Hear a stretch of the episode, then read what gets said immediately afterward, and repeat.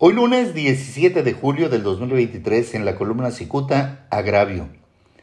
Justificadamente ofendido porque el columnista resaltó que el diputado local del PT, Marco Antonio Blasquez Salinas, lo asesoraba, el ex gobernador de Baja California, Jaime Bonilla Valdés, aclaró a Cicuta que de ninguna manera Blasquez lo asesora. Pero, sin embargo, Blasquez esto es lo que cacarea y es que el pasado miércoles 28 de junio, el escribiente sugirió que en su papel de asesor, el diputado Blasquez debería decirle al senador Bonilla que la confrontación y el intermitente ataque a la gobernadora Marina del Pilar Ávila Olmeda no le resultarán buenos frutos. Cicuta subrayó que si acaso no es Blasquez, alguien debería decirle a Bonilla que la mesura y la conciliación garantizan más que las agresiones y el golpeteo.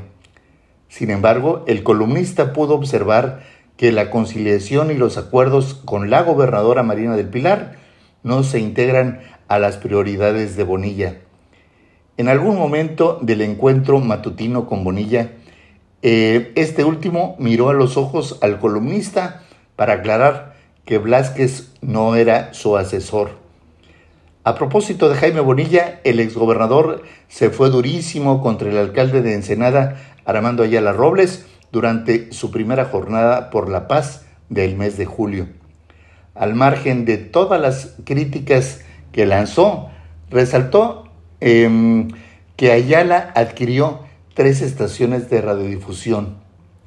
Señaló que con ese salario con el que gana Ayala sería imposible comprarlas y que la única explicación es que esa adquisición la hizo con el dinero del erario o del narcotráfico.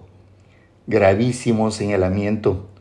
Subrayó que el día em, eh, de la masacre en San Vicente, es decir, el pasado 20 de mayo, donde ejecutaron a 11 personas, herieron a otras 9, el señor Ayala andaba en un estadio de San Diego, California, donde disfrutaba un partido de béisbol.